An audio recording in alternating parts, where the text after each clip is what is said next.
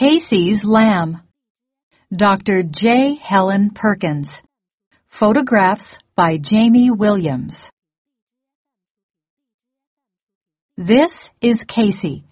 She loves her lamb. This is Val. She loves Casey's lamb. Casey takes care of her lamb. Val helps Casey take care of the lamb.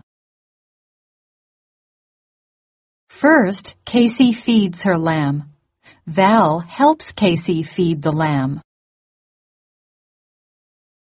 Next, Casey walks her lamb. Val helps Casey walk the lamb. Then Casey washes her lamb. Val helps Casey wash the lamb. Casey and Val are wet.